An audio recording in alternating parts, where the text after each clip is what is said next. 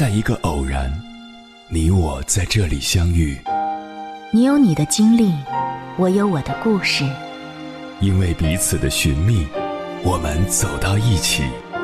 千山万水只为你，捎来谁的秘密？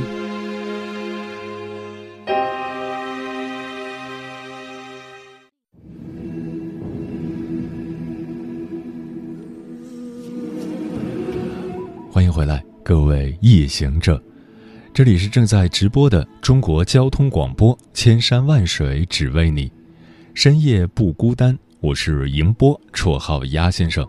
我要以黑夜为翅膀，带你在电波中自在飞翔。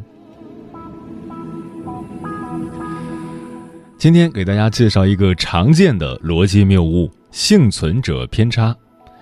在解释这个概念之前，我们先来看看下面这五个例子：一、学校组织活动，老师问：“没来的同学举个手。”好人齐了，我们出发吧。二。央视记者在一辆高铁上采访：“您买到票了吗？”对方说：“买到了。”记者又问：“您呢？您买到票了吗？”另一个人说：“买到了。”于是记者说：“很好，今年大家都买到票回家过年了。”三，妈妈为什么不挑食？四，降落伞的电商店铺为什么都是好评？五，比尔盖茨、乔布斯。扎克伯格、埃里森都是大学辍学创业成功，成为顶级大佬。以上都是幸存者偏差。幸存者偏差是人为选择偏差而产生的逻辑谬误。注意，它是谬误，是选择偏差后得出错误的结论。别被幸存者偏差这个偏差骗了，以为只是偏差。偏差和谬误是两回事儿。幸存者偏差是一种常见的逻辑谬误，指过度关注从某些经历中幸存下来的人事物，忽略了那些没有幸存的，从而得出错误的结论。幸存者偏差也被称为“沉默的数据”，死人不会说话。这个概念最早出自统计学理论。同时，对经济领域和生活都有启发。我们再回到最前面的五个例子：一、学校组织郊游，老师问：“没来的同学举个手。”好人齐了，我们出发吧。事实是，没来的同学怎么举手？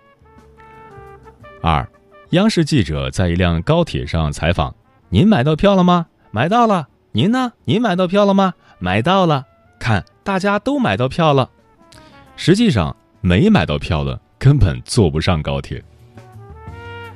换一种问法，央视记者在一辆高铁上问：“您的票好买吗？”“哦，排了十个小时的队买到的。”其实，更多排了十多个小时没有买到票的人，则是躲在出租屋里吃着泡面，孤独的过年。三。妈妈为什么不挑食？因为她买菜的时候已经挑过了。我们并不能从日常饮食中得出妈妈不挑食的结论。四，降落伞的电商店铺为什么都是好评？因为买降落伞有问题而发生事故的人都死了，想给差评也给不了。五，比尔盖茨。乔布斯、扎克伯格、埃里森都是大学辍学创业成功，成为顶级大佬。那么，辍学创业是不错的选择吗？别去试，那些辍学去创业继而销声匿迹的人，排成队足以绕地球一圈。生活中还有很多这样的幸存者偏差，比如妈妈说。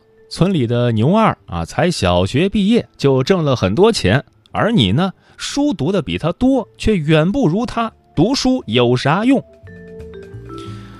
我们把数据放大，将一千个读过大学的和一千个不读书的人进行比较，会发现，那一千个读过大学的人，平均生活水平比一千个不读书的人高好几倍。凭一个牛二的发财得出读书无用论，就是幸存者偏差。比如王大爷抽了一辈子烟，现在八十五岁了还很健康，所以抽烟没事儿，对健康没危害。我刚刚还抽了一支呢。然而事实上，每四个烟民中就有一个得肺癌的。比如。我的那个亲戚啊，就是吃这种保健品治好病的，所以这种保健品是神药，你吃了包好。于是，以权健等为代表的各种包治百病的保健品大行其道，殴打大爷大妈们的智商，愉快的割了一波又一波的韭菜，挣到你几辈子都挣不到也花不完的钱。很好，他们都进了牢房。比如一直在今日头条看一种观点的文章，头条的 AI 始终推荐同类文章给你，久而久之，你就会认为这世界只有一种观点、一种声音，从而更加坚定自己的观点是对的，喜欢四处去抬杠，忽略了世界是多元的，有和你不同或相反但同样理性的声音，这。就是民粹主义的一部分，失去了理性和包容。据说美国很喜欢搞这一套，因为它是最廉价的武器。再比如做直播和视频的头部大号，李子柒、李佳琦、薇娅等等，活的都很滋润，挣了很多很多钱。那我们也来做直播吧，能挣大钱。而从事直播和视频创作的有近一千万人，能让大家所熟知的不到一万人。在所有直播的主播中，只有不到百分之一的人能够年收入百万以上，他们的收入是剩余百分之九十九的主播收入的总和。而且更重要的一点是，这些高收入都是暂时的。因为观众的欣赏水平和认知一直在提升，所以当你看到一个人靠捣鼓一件事情发财的时候，不要盲目学习，而要清醒的认识到其中一定有你不知道的细节。为什么很多成功学被称为毒鸡汤？因为它告诉你，只要勤奋努力就能成功。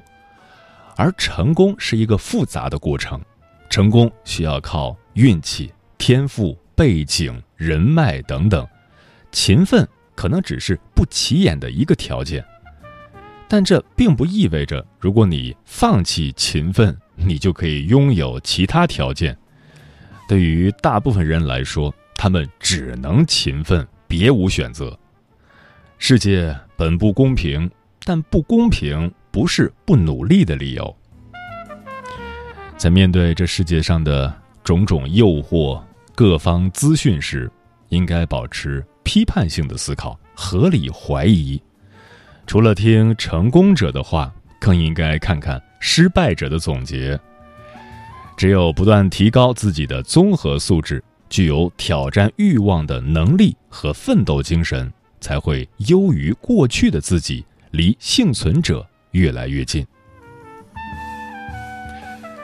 接下来，千山万水只为你，跟朋友们分享的文章名字叫《有一种穷人思维叫幸存者偏差》，作者严严。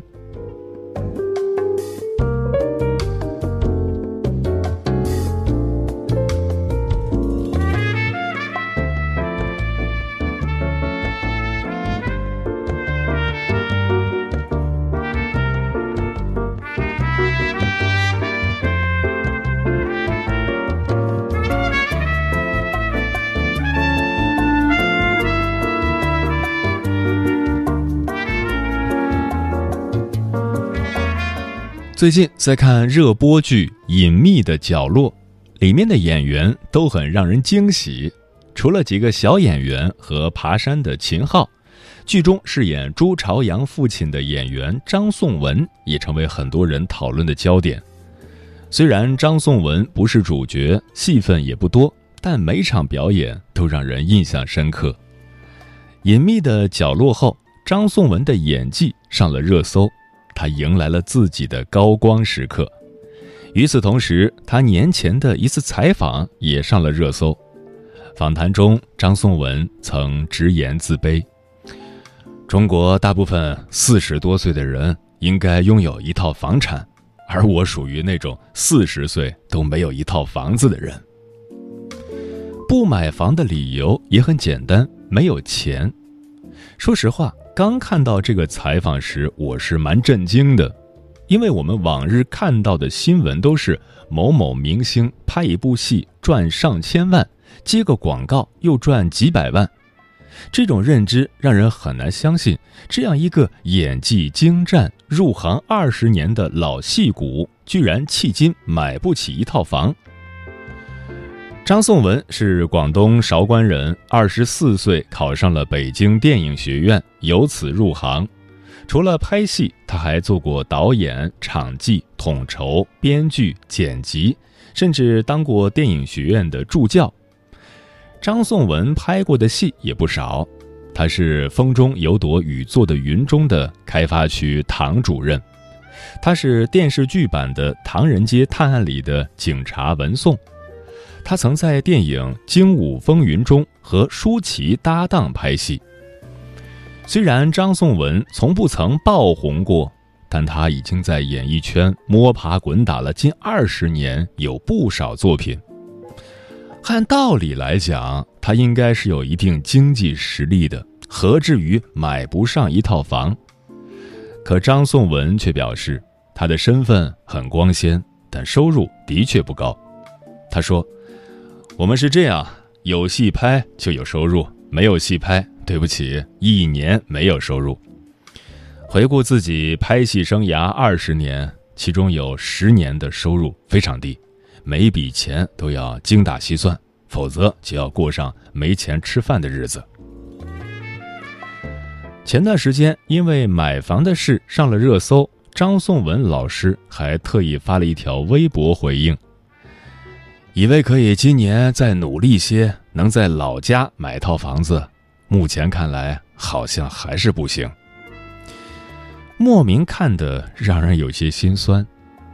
更让我惊讶的是。张颂文的情况不是个例，他曾表示，全国百分之九十九点五的演员跟他的情况一样，只有百分之零点五的演员才算得上衣食无忧。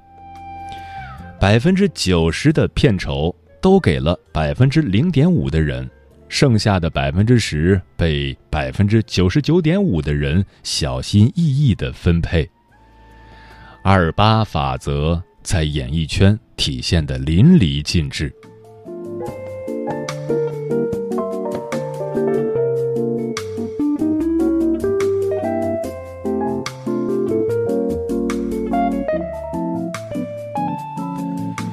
去年底，DT 财经针对内地、港澳台共计九千四百八十一名演员的演艺生涯资料进行了一些分析，数据显示。有百分之六十五的人在二零一九年的整年里没有任何作品播出，其中更有超过六成演员空窗期在两年以上。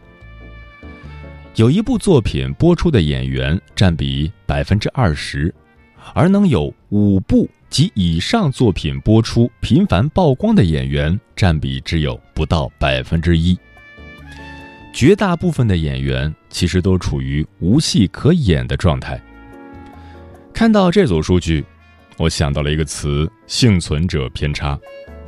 这个词源于二战时期一起弹孔分布研究事件。二战期间，为了加强对战机的防护，英美军方调查了作战后幸存飞机上弹痕的分布，决定哪里弹痕多就加强哪里。但统计学家瓦尔德力排众议，指出更应该注意弹痕少的部位以及飞机的引擎。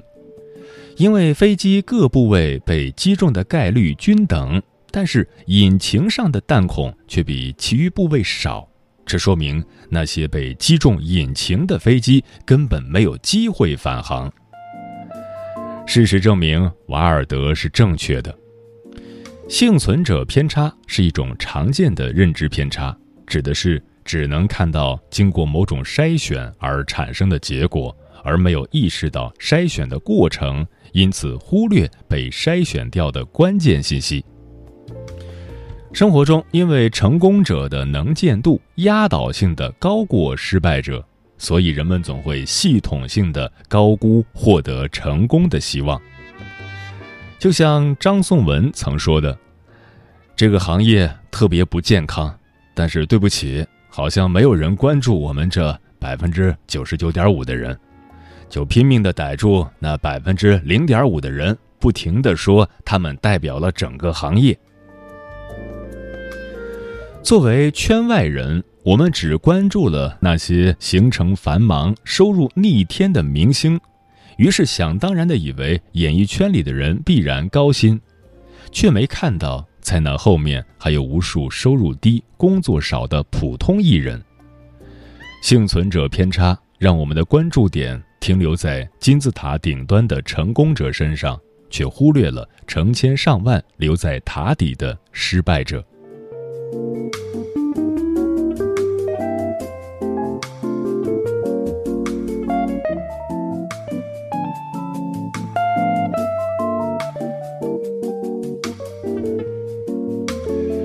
去年有个朋友突然说要转行去做自媒体，拍短视频。我很惊讶，因为朋友工作体面，收入稳定，虽然发不了大财，但职业前景挺好的。后来才听说，是因为他看到一个大学同学在家拍视频、搞直播，几年下来积累了百万粉丝，买了几套房。于是朋友感觉这就是一个风口，一定要抓住。他看了很多网红的成功经验，发现很多原本默默无闻的人靠着网络火了，于是更心动了。朋友很快辞职去拍视频，可事情却不像他想的那么顺利。半年时间，他为了学做视频，报了班，找了人，花费了很多金钱和精力。迄今为止，他已经发了几十个自认为制作精良的作品。却没有激起一点浪花，粉丝还没破千，收益基本可以忽略不计。如今后悔不已的朋友又开始投递简历，预备重新进入老行业。朋友的情况其实就是一种最典型的幸存者偏差，只看到身边有人成功，就大大高估了事件成功的概率。不结合自己的情况就做了选择，最后误入歧途。事实上，成功是难以复制的，因为其中有大量的偶然因素和运气成分。中国青年报公布的一份调研显示，月收入五百元以下的网络主播占百分之三十三点一，月收入五百到一千元的网络主播占。百分之十四点六，月收入一千到两千元的网络主播占百分之十五点九，月收入两千到五千元的网络主播占百分之十八，月收入五千到一万元的网络主播少于百分之十，月收入一万以上的网络主播也少于百分之十。日常我们最常看到的是某某主播一场直播又带货了几百万，某某人一年又赚了几个亿。明明收入一万以下的主播占比超过了百分之九十，但这样的关键信息却鲜为人知。但这些被忽略的信息往往是最致命的，比如生活中常见的一些观点：读书无用。站在风口上，猪都能飞起来。当你面临重大人生选择、工作决策时，如果被类似的幸存者偏差误导，后果不堪设想。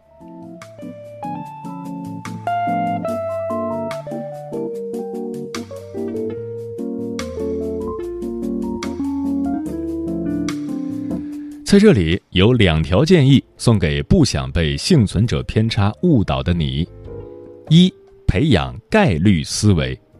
有一种概率推理方法叫贝叶斯推理。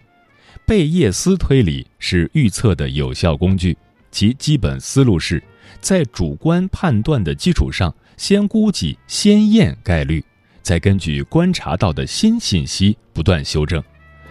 例如，如果有人游说你，让你做直销，你可以先估计成功的先验概率，假设直销成功概率是百分之二十，失败概率是百分之八十，毕竟多数人不赚钱，然后再根据新事实进行修正。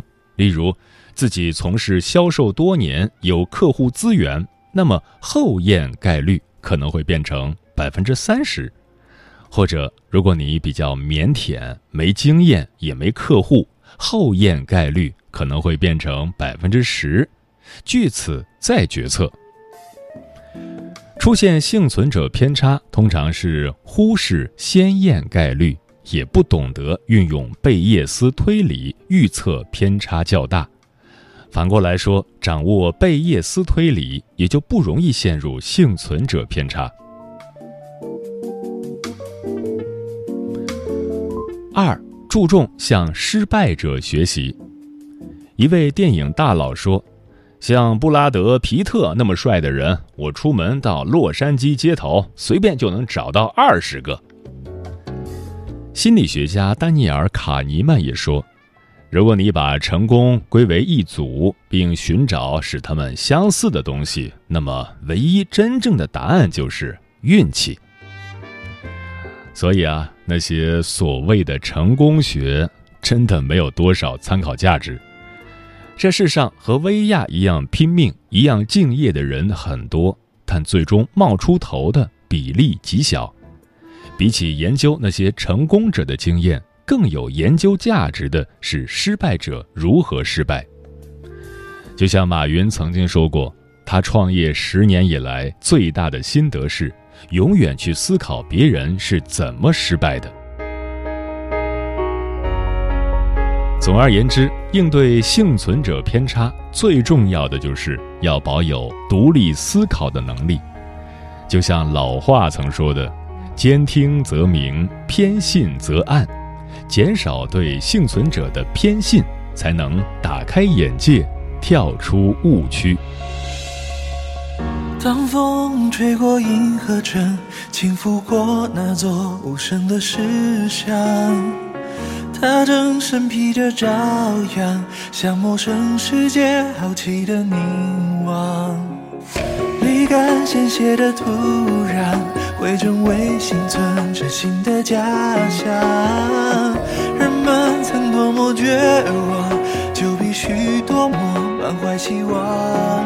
他看过这般旧的人世，那半疯的人中，身后塌陷的文明，眼前亘古的恢宏，却在与你之中见到那一颗火种，把他曾经的回眸照彻的宛若星多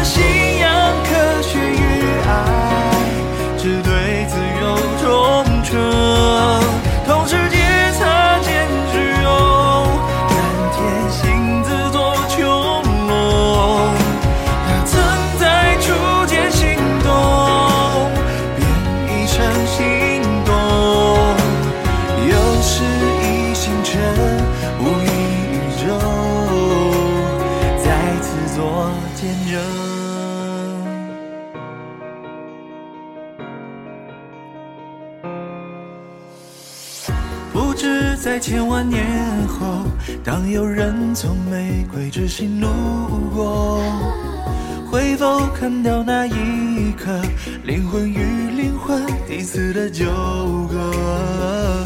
在星群的最深处，遥远的人们总会被记？得。他们曾经存在过，便在那一刻永远存在着。